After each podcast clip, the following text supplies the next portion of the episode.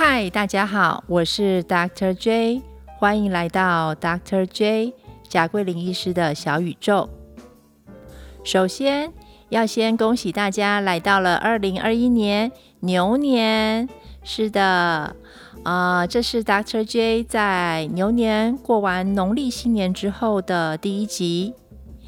由于农历新年十分的忙碌，所以 Dr. J 一直没有办法，呃，静下心来整理一下资料，或者是邀约一些专科医师来做 Podcast 节目。那这一两天呢，Dr. J 比较闲下来，所以就赶紧的，呃，准备一下手边的资料，来录制一集我觉得十分重要的题目。好，那就让我们来进入今天的主题，呃，孩童的正常发展，以及 Dr. J 想要聊的语言发展迟缓。好，那为什么 Dr. J 觉得这个题目很重要呢？其实就是因为 Dr. J 是儿科医师，带来给 Dr. J 看的孩童很多。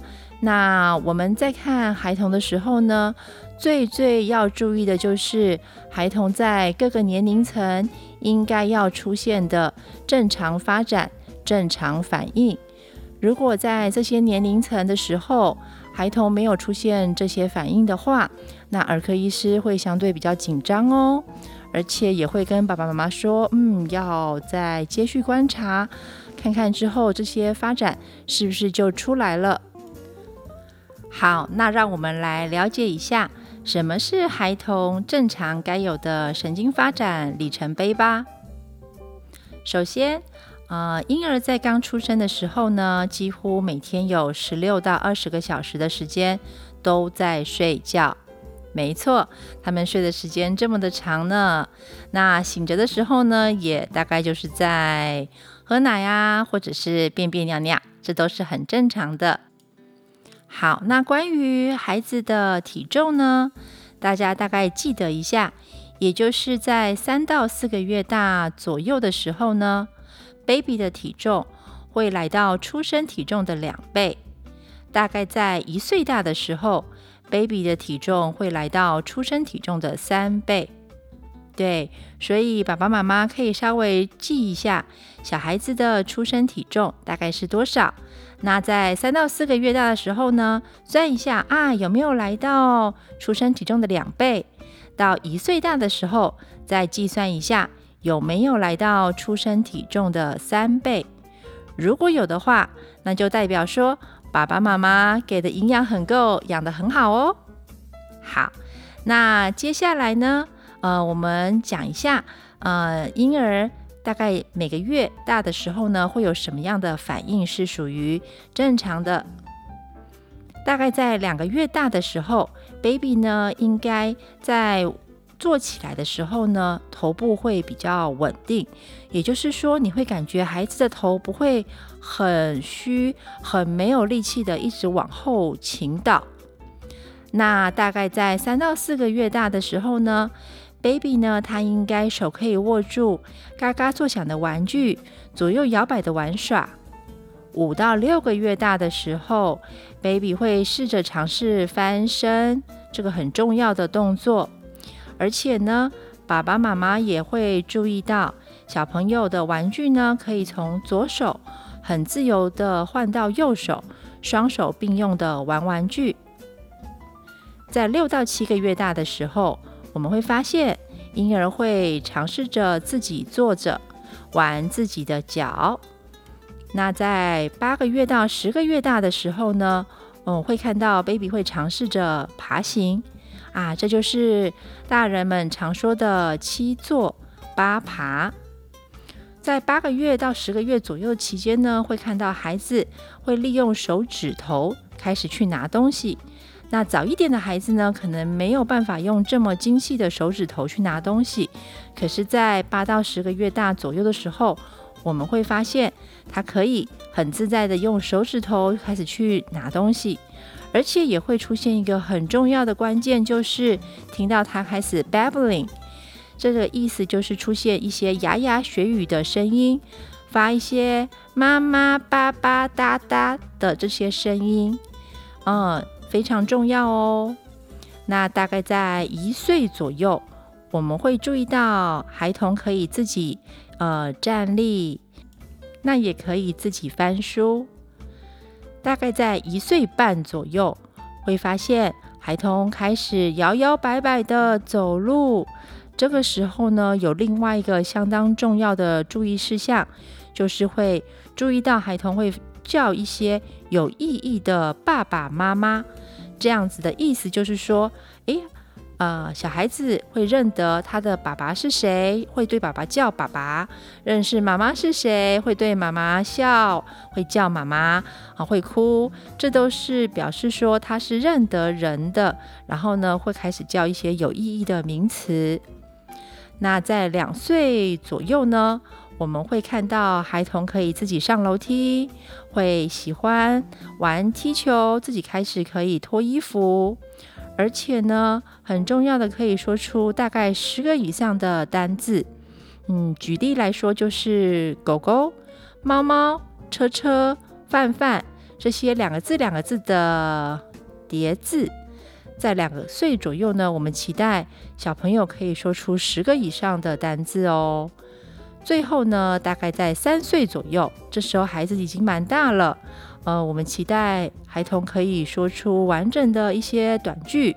那这些句子呢，基本上爸爸妈妈都应该可以听得懂。那也会注意到小孩子很喜欢玩三轮车。好，那以上呢就是 Dr. J 跟各位爸爸妈妈们分享小孩子从零岁出生到三岁左右各个年龄层。应该要出现相当重要的里程碑。那相反的，在什么时候出现一些警讯，我们要担心呢？好，我们来说一下吧。嗯，四到五个月的时候，假如孩子听到很大的声响都没有反应，眼睛没有随着玩具移动，那头也非常的没有力气，感觉起来很软。六到八个月的时候，孩子还不会翻身；九个月的时候，孩子还没有办法自己坐，没有办法自己手拿奶瓶喝奶。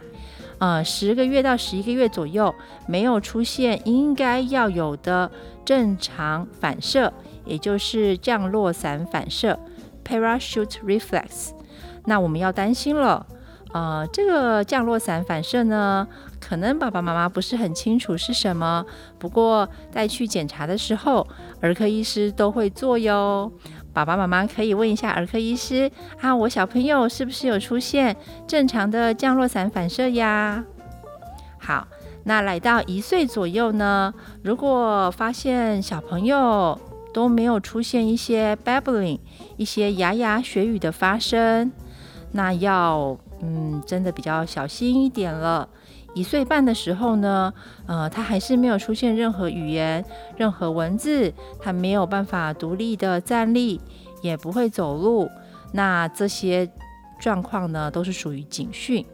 满两岁的时候呢，如果他还不会爬楼梯，也不会自己拿笔乱画，面对爸爸妈妈，也只能说非常非常简单的“爸爸妈妈”这样子的语言。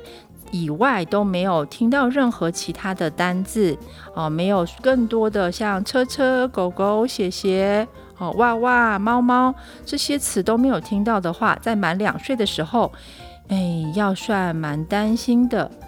那如果到满三岁了，他都没有办法叠出三块积木，也不能够自己画一个圆圈圈，呃，也没有说出自己的名字或一个短短的完整句子。嗯，这时候呢，的确是要蛮担心的。